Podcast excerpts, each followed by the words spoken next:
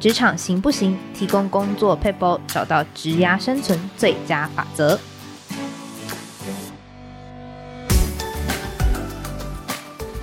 Hello，听众朋友，大家好，我是经理人月刊采访编辑吴美心。在今天的单元，我们会提供职场大小困扰的小撇步，让你解决工作烦恼，即学即用，为职涯加分。今天是我们职场行不行单元首次出外景哦。那现在背景呢，是在丹凤高中的图书馆，主要原因是我们这一次邀请到的来宾，他是在丹凤高中图书馆担任主任。那我们欢迎到在丹凤高中任教的宋怡慧老师，老师好。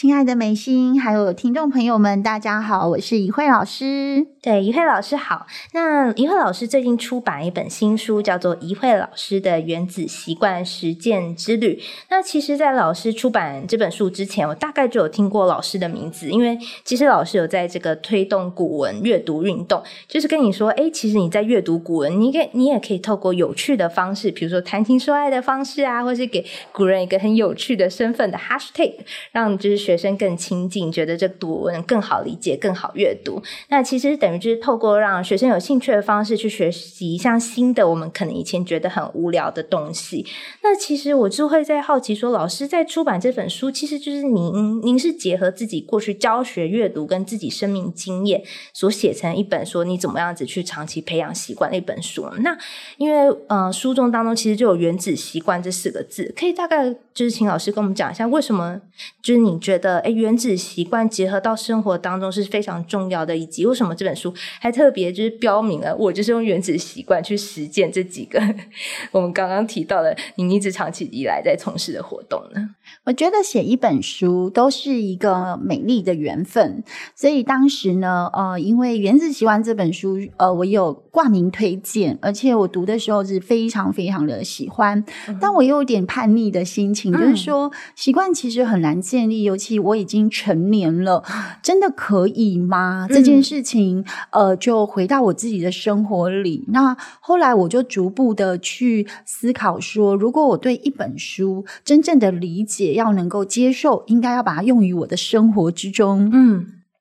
所以我觉得，呃，就是类似这种习惯学、成功学，我觉得最重要应该不是只是阅读之后就把它放到旁边束之高阁，嗯，应该是说我们怎么样把它进入一些呃转化或者变成自己的一个新的行动力，然后去尝试看一看。那这三年多来，其实，在原子习惯的一个实践之旅里，我觉得我改变了大概有四个部分。第一个应该就是我对于这个。世界的看法，嗯、呃，过去我比较是呃，我念文学，所以我比较会有一点呃保守啊、悲观。啊、呃，对很多事情呢都会虽然做足了准备，可是有时候都做很坏的打算，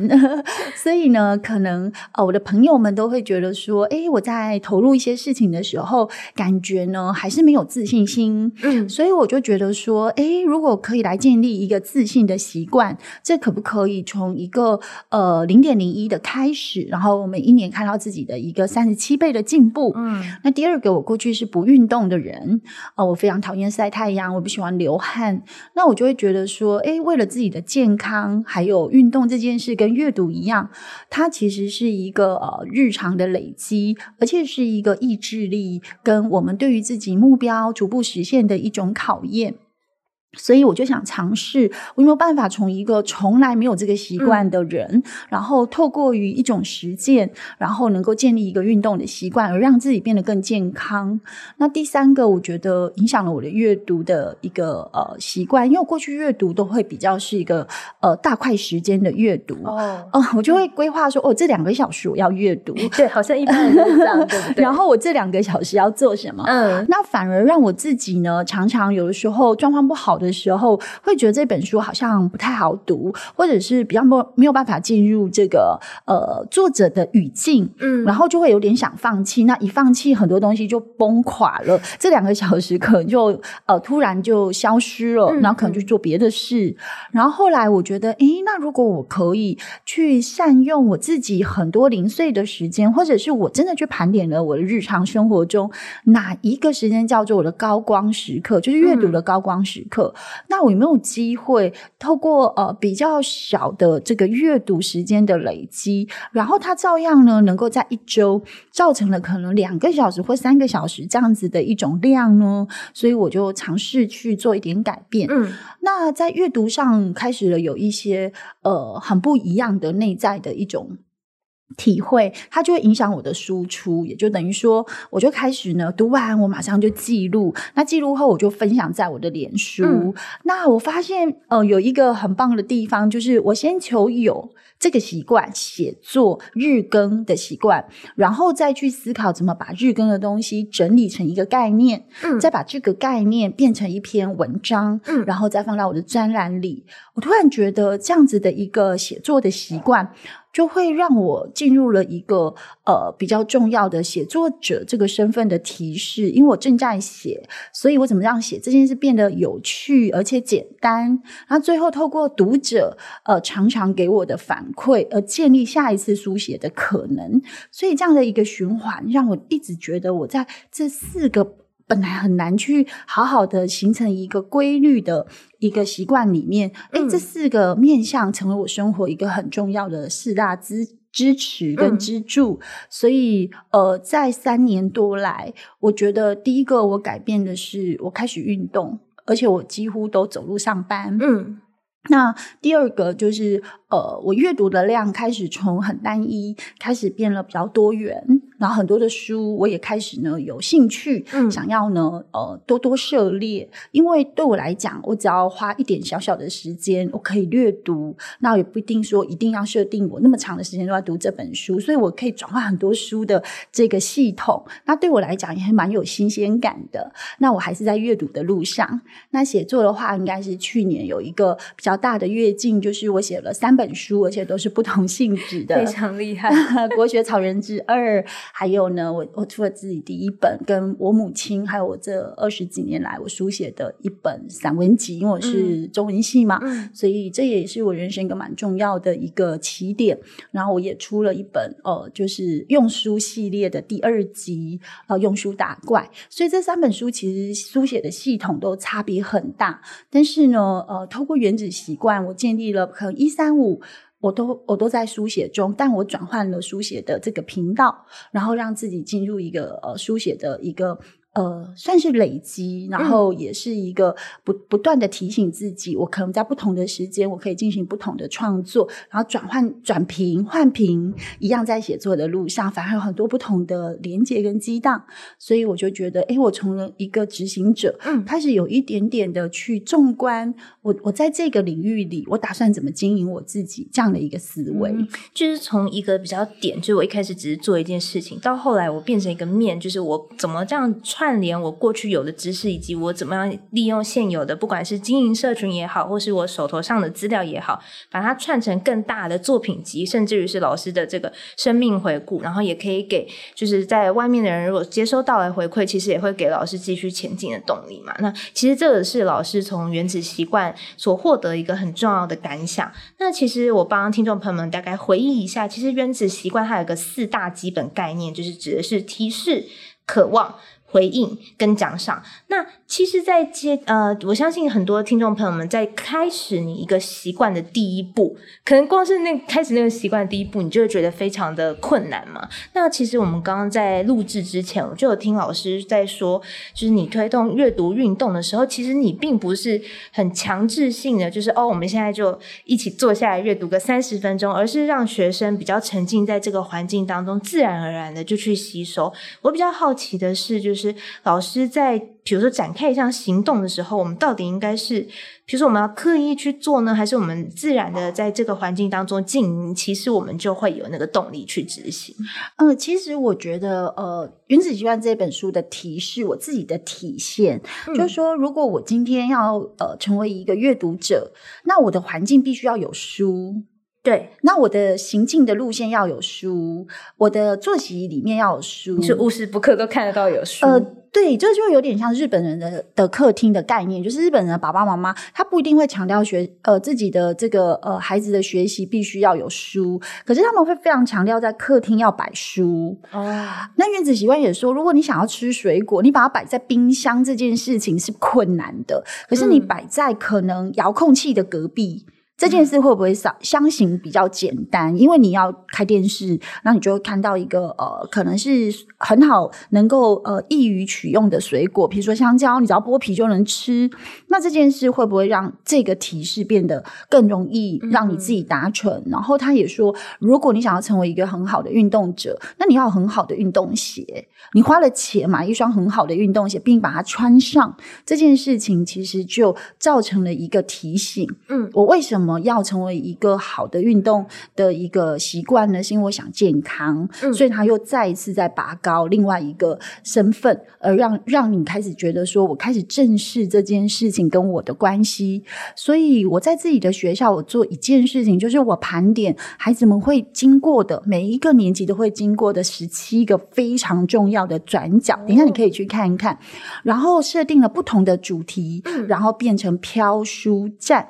哦，所以他想要读书，不用来图书馆，他随时都可以拿到书。那书都会定期的去更换，没有拿回来没有关系，等到他看完了，嗯、他们再来摆。那书上面他都有标签，所以他乱放也没有关系。我们的志工会把它收回来，放到他本来应该有的地方，嗯、让他清晰，呃，让他很清晰的去知道说，说我取用书跟还书这件事并没有困扰，那随时都可以拿到书。第二个。我们建立了一个呃读书的 App 叫选书师的呃这个系统，所以他在线上也可以读书，他也可以读电子书，因为他的手机每天都在他身边，他通勤的时候也会打开手机。那我会在呃每一次的新生图书馆训练，我又跟孩子们说，就给一本书一个机会，因为我们用的是呃兴趣选书，就是命定之书，嗯、就是用心理测验，然后用嗯你喜欢的书类，嗯、至少他注册之后，而且注册非常简单。就跟校务行动行政系统绑在一起，嗯、所以他一进来，我们就会送他一本书，嗯、但他可以不要这本书，他可以说这不是我喜欢。那我们就会在大数据就会问他说：“那现在会有十本书，你要不要选选看？”他说：“我又不要。”那大数据会再跳出来，那你喜欢哪一类呢？那最后他一定会选到一本书，就有点算是提醒他说：“你来到这个环境，我们会送给你一个命定之书，好像一个命中的情人这个概念。嗯嗯嗯”所以，我们转换的提示不是说每。个同学都来图书馆都要借一本书，而是说有机会你遇到了一本书，要不要给他一个机会？那随时随地也不是只是呃文字书，我们有时候可以呃读电影，有时候可以听音乐，有时候呢有广播，我们可以来听听同才，嗯。每一年的年末，我们都有阅读 K 歌大赛，就是让我们的学生用唱歌的方式来展现对一本书的感想。那随时随地，他们会一直觉得说，学校好像都一直在推阅读，可是阅读的方向差别很大。那我们春天会读诗，我们邀诗人来我们的学校，跟不同的年级进行不同的诗的活动跟游戏。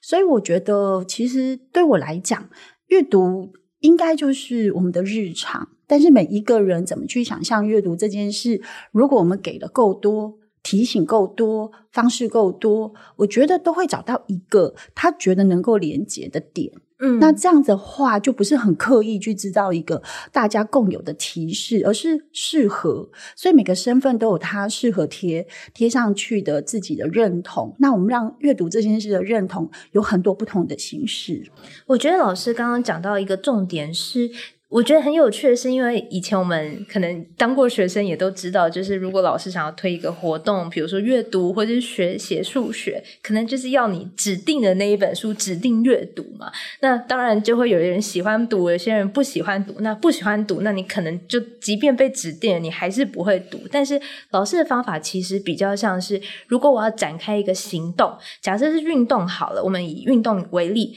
如果今天不喜欢走路，那我可能就不要选走路的方式。那如果我今天喜欢游泳，那我其实就可以多做游泳的方式，所以最后还是最后你想要看的是你想要达成什么样子的目的，然后我们去选择不同的方法，而不是说哦，今天我想要运动，所以我觉得是规定自己一定要走路十分钟，这样才算是运动啊。对，美心讲得很好，就是说，其实我们去建立一个身份的认同，每个人的想象不一样。就像我们都很想要拥有一段很美好的爱情，可是你想象的美好的爱情，跟我想象的美好的爱情可能不太一样。可是爱情的本质。是什么？是一种互相的驯服，互相的彼此的一种退让，也有可能是彼此的成长。那这这个本质不会变，但是我们想象的样态可能会变。所以阅读的本质是希望建立一个终身学习的这个身份，嗯、这个不会变。所以呃，不管他阅读的载体是什么，他只要有在学习，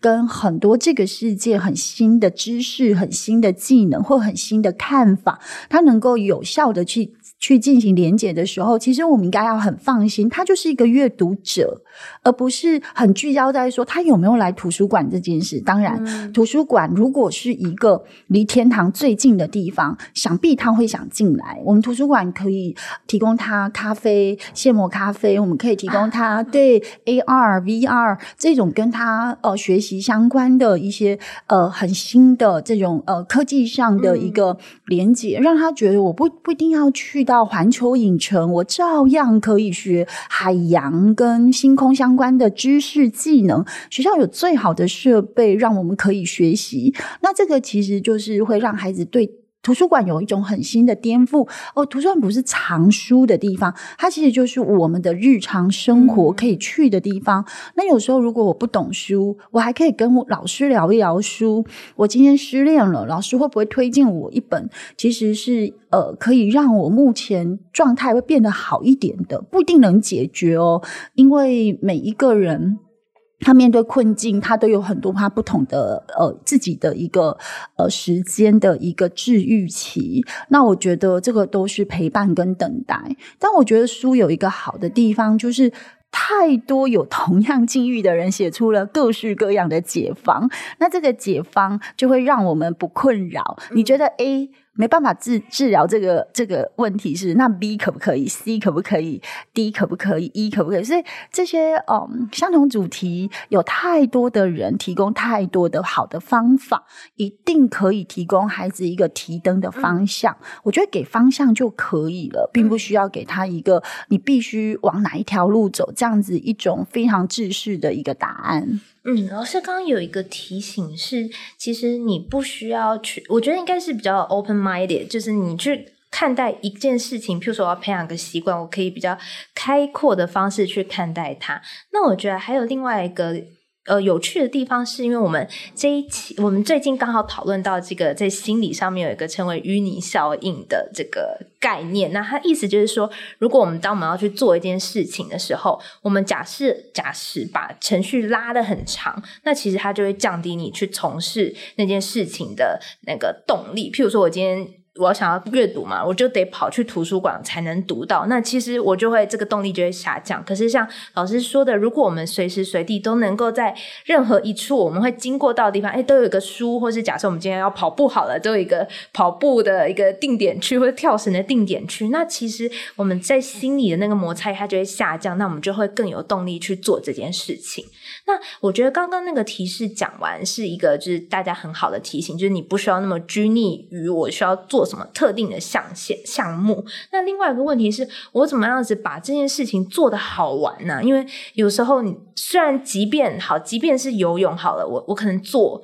十天，我觉得还 OK，可是我可能做一百天，我就觉得啊有点无聊啊。那我怎么我怎么会就是怎么有办法持续下去呢？我觉得这好像也是很多人在从事习惯一段时间之之后会遇到这种动力下降的问题。嗯，我我的做法其实很简单，我会去呃，在我自己的习惯里面去思考有哪些习惯是我特别喜欢的。譬如说，我非常喜欢听歌，我非常喜欢听某些我自己百听不厌的歌。那我刚开始在运动的时候，其实我是很排斥，就是呃，我觉得哦，好痛苦，身体要一一直不断的呃，就是让自己。在移动中，然后有好像要离开自己的舒适圈，其实改变你原本的习就有的行为。对，所以我刚开始的做法其实很简单，就是说我让这件事情跟我最喜欢的事情搭配在一起。比如我很喜欢听歌，那所以刚开始的时候我只。规定我自己走三分钟，所以我就只下载一首歌。Oh. 那一首歌的时间，给我一首歌的时间去运动，不是给我一杯咖啡的时间哦。就是一首歌听完，我就可以回家了。我就觉得说，呃，很很放心，很放心。就是现在我已经成为一个运动者。嗯。那如果我想要让这个强度变高的时候，我就会在让我的歌的这个强度继续的能够呃。在我的这个呃习新的习惯里面加强一些诱因，让它变得有吸引力。譬如说，我特别喜欢五月天，好了，那我可能就是会在呃第二个 part 要要加上加上了第二个阶段，可能我要走了十分钟，嗯、我可能全部都变成五月天里面都是我喜欢的歌。哦，对，然后接下来可能就会是越来越长的时候，我可能会加上我的好朋友，问他说：“哎，你你也有在？我不会找。”不运动的，我会问他说：“你不是都在运动？那有没有呃，就是哪些时间你会特别想去运动？那我就会有一个算是强者学习的一个楷模，嗯，是我让这个吸引力从我自己开始，然后开始没有动力的时候，我再加上伙伴，因为我觉得伙伴也会是一个非常好的吸引力，就是在从事一个一个呃习惯的时候，你会不会发现人其实有一点有一点从众心理？那不一定是不好。如果我们在从事某一个习惯的时候，当大家都在认同这个习惯，且正在做这个运动的时候，什么什么运动，那你就会觉得说，哎呀，这件事做起来好像特别的有有动力，而且特别的有这种呃，好像很热血，然后你会觉得好像有办法一直持续。所以我我会在不同的阶段给我自己一些，在这个习惯可能要。进入一个比较失望之谷，嗯、就是要进入一个比较低潮的时候，嗯、我会再想办法让这个吸引力再再再进入第二曲线，就是让它再拔高一点。那尽量不要让自己放弃。那有时候我会维持，就是说，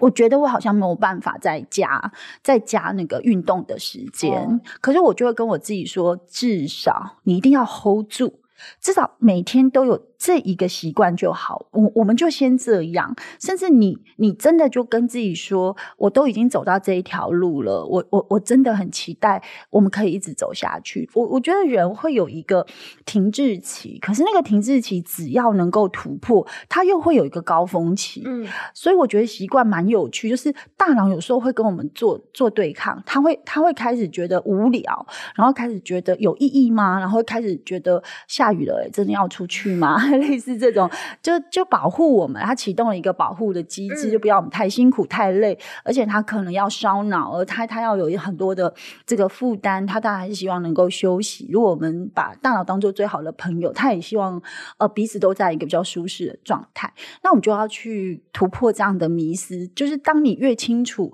你现在进入的一个样态的时候，你就会试图来解决你目前遇到的困难。所以我我在吸引力这个部分，其实我。做了蛮多的努力，譬如说，我会再加码，再奖。奖赏这个部分，就说我如果完成了，本来我可能是一个代币，那现在我我已经在停滞期，我会加码到两个代币、三个代币，就让我自己能够度过那一个我我一直在盘整的时期。老师，我有一个问题，这个算是比较私人的问题，就是譬如说很多人在跑步嘛，嗯、我也会看到说，哎，有人分享说我今天跑了多少公里，嗯，等等的，就我自己会好奇，像我要分享这些习惯的时候，其实我自己个人是会有点害羞。的，嗯，就是我，呃，我会好奇的是，一定要分享出来才能够比较有这种社群号召力吗？还是说我在分享的时候，我可以怎么做，让自己不会觉得哦，自己好像不是一个很 qualified，然后不能够分享？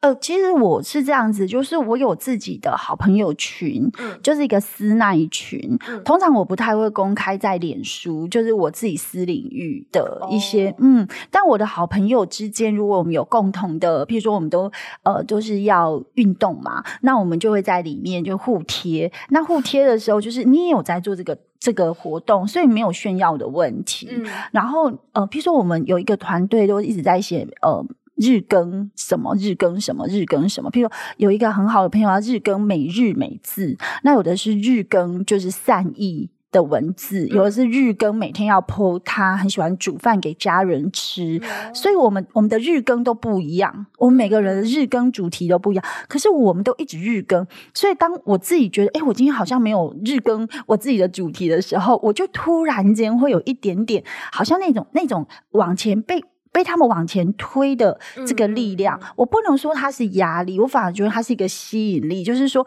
当大家都能做到，我有什么资格说我不行？对，而且这个是我号召的，所以我常常都会说，你要当一个号召者。当一个号召者的时候，因为你是一个领导人，所以你更应该 hold 住自己。然后，如果你的追随者每个都很疯狂，而且每一个人都做的很好的时候，我觉得领导人会有更不一样的想法，是说我怎么样再把我这个习惯，再再跟不同的习惯继续捆绑在一起，然后再。再能够让这个习惯有更多不一样的身份上的认同，我觉得这件事是我三年半来我觉得一个很棒的一个生命的反思，就是说，哦，原来我可以找到很多志同道合的人，并并不是都在运动哦，志同道合，认同自己要越来越好这件事，从习惯的改变。我觉得老师说，其实你要站出来作为一位领导者，这其实对老师改变真的是蛮大，因为就是您自己也有在。做那个世界书香日，然后也包括把就是台湾的这种阅读运动推广到新加坡跟马来西亚嘛。其实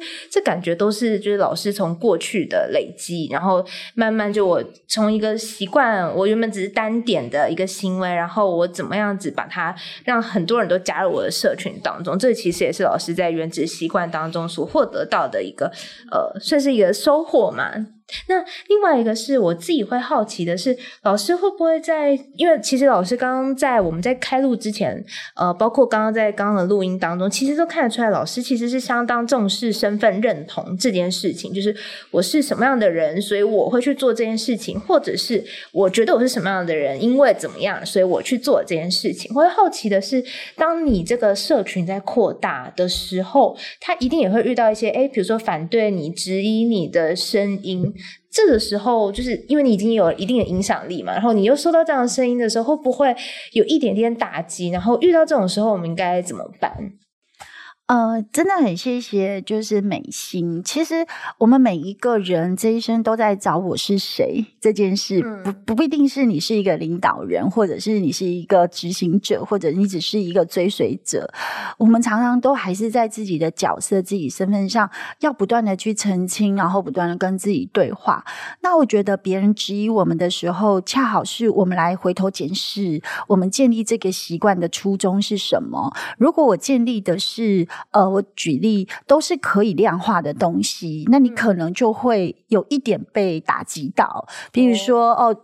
你读了五本书，你怎么有资格说你是一个阅读者呢？嗯，哦哦，这件事情如果它是可量化的，那一定有人读二十本啊。那这时候你就会感觉到有一点不好意思，我只有五本，我怎么好意思去跟别人分享我是一个热爱阅读的人呢？所以我常常都跟朋友说，我们可以先不要呃去执着在我读了几页，或者是我推广了几个阅读活动，或者我影响了多少人这种 KPI。我我们先不做这件事情，我们先去想说，我为什么要做这件事情？我们先去谈为什么。第一个，如果没有阅读，我们没有从自己做起，我们怎么教学生？我们的身份是老师啊，嗯、老师都不学习，怎么把你目前的知识能够给孩子在三年后毕业，能有效的用于解决问题呢？那这件事就蛮可怕的，而不是说我今天要读几本书这件事，不是哦，嗯嗯、而是我每天都要进步，我才有资格站在讲台上跟我的学生分享，我是一个学习的给予者吗？是不是是这样子的一个一个思维？嗯、那第二个，我们才会来想，我们要怎么给，要如何给孩子跟我们的教与学之间的关系会更加的有共识，而且会更加的有效。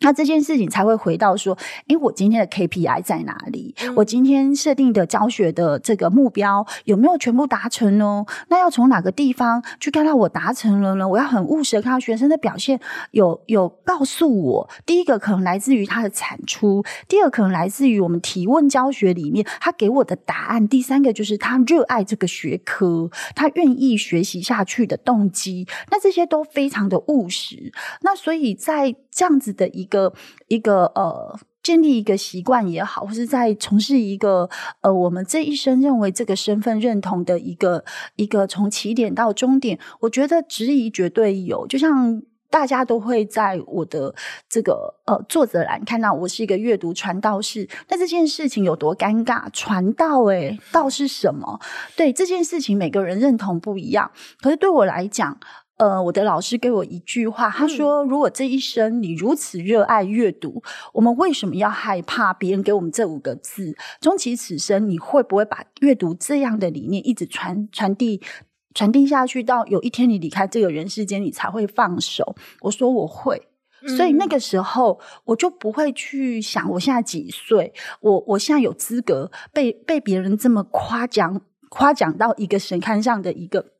形容词吗？我应该不是在意传道士这个这个三个字，而是我这一生要实践传道士这个身份。嗯、对，所以我当然会被取笑啊！你几岁？你好意思说你是阅读传道士？人家可能前辈们都不好说了，你怎么好意思？这当然会啊！所以你你问我这个问题，其实是我心里的一个伤，也是我的痛啊。当当我站出来的时候，人家觉得你这年轻人会不会太嚣张了？你会不会太？呃，就是呃，太往自己脸上贴金的时候，你当然也会很难过。可是我的老师用这句话来支持我，嗯、所以我觉得，如果我这一生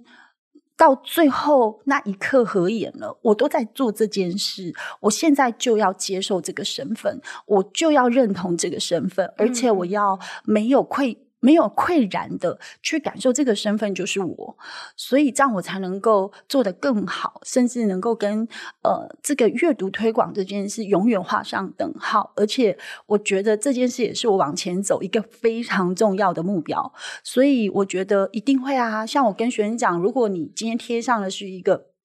学习学习者的身份，那同学就会说，你又没有考第一名，你怎么好意思说你是一个学习者呢？那我就跟他说。啊，你不是都在学习？你不是每天都很热爱学习这件事情？你有什么好惭愧的？我们又不是还比第一名，而是到我们合上眼的那一刻，你都在学习，那你为什么要觉得害羞？我们要觉得非常非常的这个坦然，而且要接受大家的这个呃鼓励，说谢谢你在我的身上愿意给我贴这个标签，觉得我很棒。嗯、那我觉得是我们台湾教育很少教育孩子的，就是说这个身份不是看眼前，他是。看一辈子，那如果是一辈子，我们有什么资格在现在现阶段就告诉这个人说，你没有资格去为为你自己的身份背书呢？嗯嗯，嗯，我觉得真的很谢谢老师的分享，因为这真的也是解答我很多年以来疑惑。因为其实像作为经理人月刊，或者像作为一名采访编辑，我们也会。阅读也会写，就是也会写一些文章。你就会想说自己到底是作为一个写作者吗？但好像写的文章也没有别人那么多。然后或者阅读的数量，诶，好像也不一定真的有比那些经理人还要多。也许比一般人多，可是也没有到这么多。就是你会想说，诶，你就会对自己的身份有一点点质疑。但其实老师讲的是，当我们对于，比如说我今天自定为自己是一个学习者，好，其实我所做的这个行为。重点不在于那个数量，而是我从事这个行为本身，其实就是在实践我的身份认同跟我的标签。对，我觉得今天这个分享真的非常的受用。那我最后想要请教一个老师，老师一个问题，因为其实这次经理人采访老师也是我们比较少见的受访的对象。那我自己在想，其实我在阅读老师的这本书的时候，我自己在想，我觉得老师如果来当企业的主管，一定也是一个很好的企业的主管，因为。嗯、你你你你自己想嘛，你以前在学生的时候，你也不一定会听老师说的话，然后老师讲的话，你也不一定会就是有兴趣去去做。可是，在老师书里的分享，他其实是用很多你会觉得好玩的方式，比如说让同学去广播书这种方式，就是让你觉得诶，这个东西不错，我愿意去尝试。所以我一直在想，就是老师的这种管理班级或者是我们班级经营的方法，有没有一些是我们企业管理者也可以借鉴来使用，就是假设我们今天想要推行一个觉得哎对员工来说还不错的行动，不管是教育训练也好，或者是我们在成绩上面更精进也好等等。呃，其实我在成为老师这个工作之前，我是一个非常害羞，然后我会觉得我是一个很循序渐进、按部就班的小孩。可是我当了老师这个身份之后，我发现我不能这样耶，我应该要有一个创业家的精神，嗯、然后我必须要把我的孩子每个都带成一个对未来他都想要当老板这样子的一种。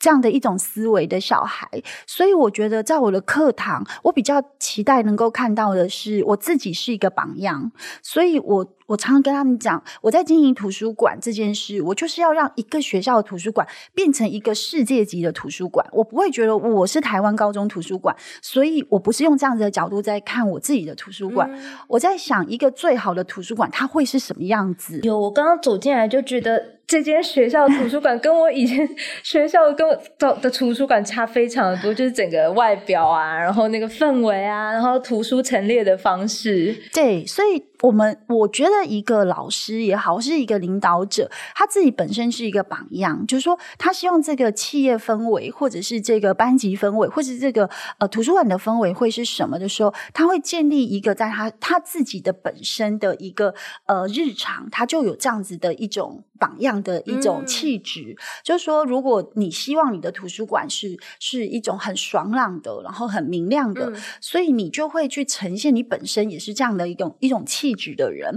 所以他会是一个很重要的呃企业形象。好，我觉得是这样。所以一个老师他也会是一个班级的一个形象代表者，因为学生都会看着他，然后会希望，哎，我我喜欢这个老师，我也觉得老师说的很好。那我希望跟老师拥有同样的特质。所以我觉得，其实在一个企业领导者的那个魅力是有的，是应该建立的。嗯、然后也有本身的风格跟自己的品牌。那第二个，我觉得应该就是说我我。很清晰的告诉我所有进来丹凤高中的学生说：“你在这个图书馆会看到什么样的愿景？嗯，接下来的三年我要做什么？接下来的五年我会做什么？接下来十年我想要做什么？那目前现阶段我会做到什么？然后这整年我会呃带给你们什么样不一样？春夏秋冬十二区，然后有怎样的一个呃在你们学习上我想要提供的一种。”呃，支持，那我希望看到你们怎么样，所以我会提供一个可能呃短短暂时间，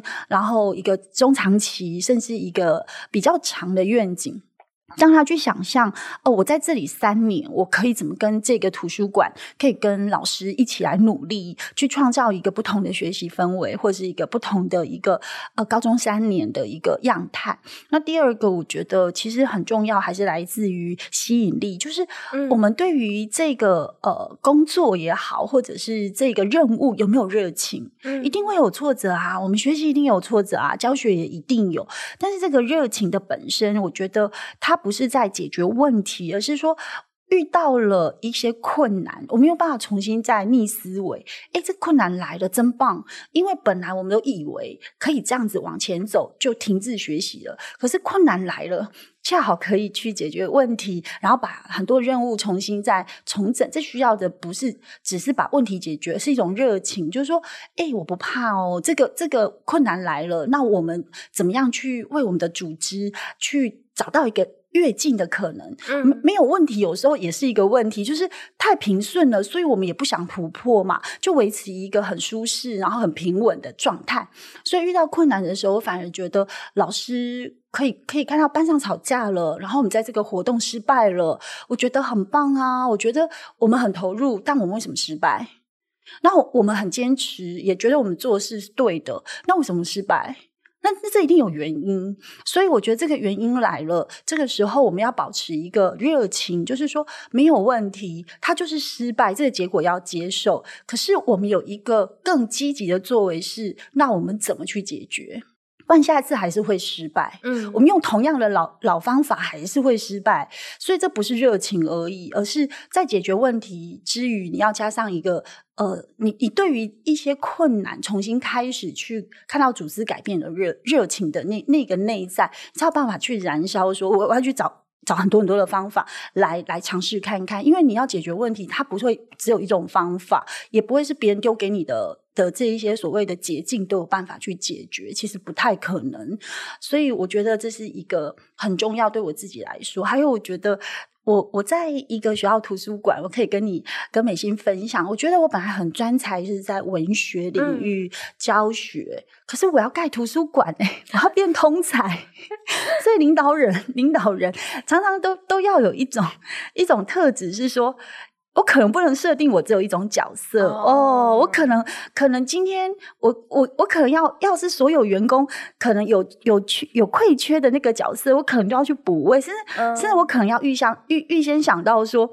可可能未来有有哪些位置我要再补人进来，我、uh. 或者是我我有要有一些条件，我必须要先先把我自己就是在在打造一个。比较比较不同的一种能力，嗯嗯、目前阶段我可能没有哦，可是未来可能会用得到。譬如说我要盖馆，那我可能要去看所有图书馆。那第二个我要有建筑师朋友，可是我没有建筑师朋友啊，所以我要去上建筑课啊，建筑美学课啊，必须要跟一些建筑师在我的所有人脉里面。哦，我的高中同学有一个建筑师开了一个事务所，所以我们我必须要跟他。跟他就是建立一个再一次可能重新的一个新关系，嗯，那这个时候就不是专才，他有可能比较是通才了。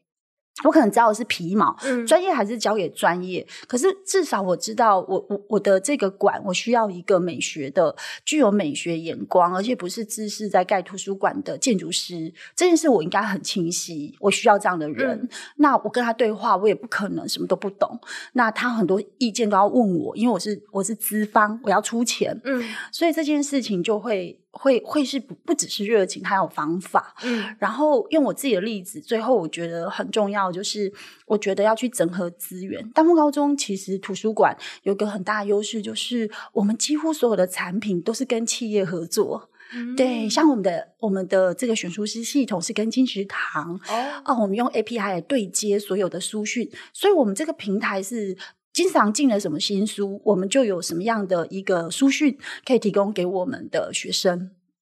那这件事的好处在哪里？我们也希望学生能够支持实体书店，所以希望他们可以去金石堂的这个实体书店消费，好，然后让他们去看看金石堂慢慢的可能要转型。那我们当然是没有任何。任何的这个购书通路的一个问题，什么通路都很好，学生喜欢也好。但我希望台湾的独立书店、台湾的实体书店，它虽然呃进进价的这个书书的这个价格是比较高，可是我觉得它是一个文化地标。这种热情，有时候我还是很想要给我的学生，嗯嗯就说有的时候在商言商没有错，我们我们获利这件事也没有错，但我们人生有没有比？赚钱获利，还要还要更不一样的一种内在价值的燃烧。那如果可以，我觉得台湾的出版还是要被支持。就是说，下一代孩子不读书，甚至他们不再去读，呃，他们认为必须花时间去跟作者对话的这样的一种一种习惯的培养，我会很担心，而且我很害怕，所以我才会跟自己的呃。校长说：“我觉得我们可能要用他们最习惯的方式，就是科技，就是游戏，然后来经营我们现在的馆。嗯，那这这需要做什么？要要要跟教育局提案，那我们就要花很长的时间。我们要去参加一个路演的计划，然后我们要去投案，要去比赛，我们要去跟科技教授报告，我们可能要去跟很多的专业去跟他们学习，然后做出一个。”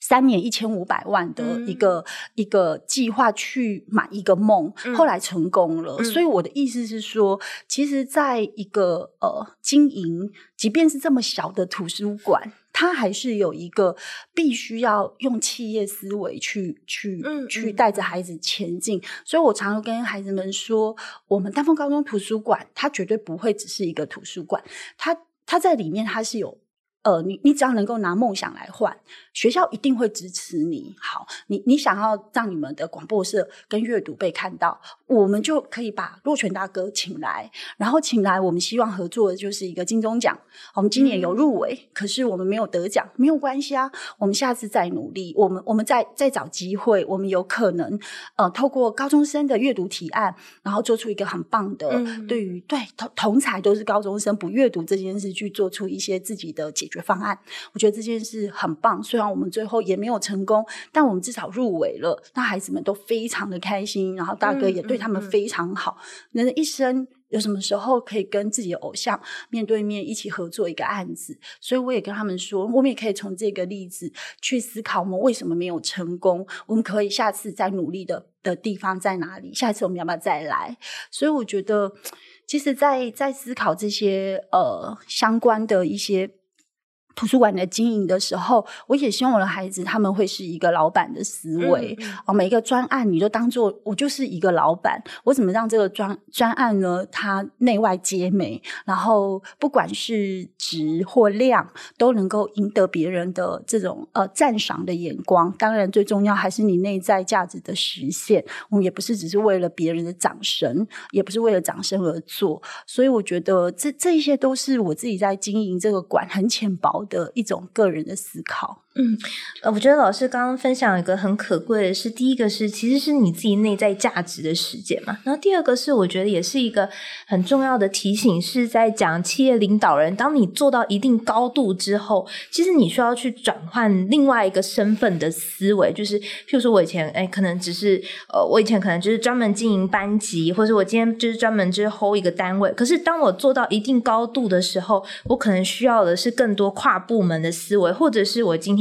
在这个业务当中，我的单位的业务如果有任何缺步，其实是要可以马上顶替上去。所以，即便是我们在为自己贴了一个标签之后，当我们把这个标签已经发展到一个程度之后，其实我们想的是，我们怎么样子让这个标签去结合更多的资源，或者是我们怎么样子去更完善自己。这个标签上面所呃被赋予的期待或是责任，以及对于自我的期许。那我觉得今天的分享真的非常有收获，谢谢老师，谢谢美心，还有听众朋友们，谢谢，谢谢。那如果喜欢今天的节目内容呢，可以追踪宋以慧老师的粉丝专业，还有由方志出版社所出版的老师的新书。那也欢迎订阅经理人的 Pockets，或者到经理人的网站，有更多学习相关的内容。谢谢听众朋友们。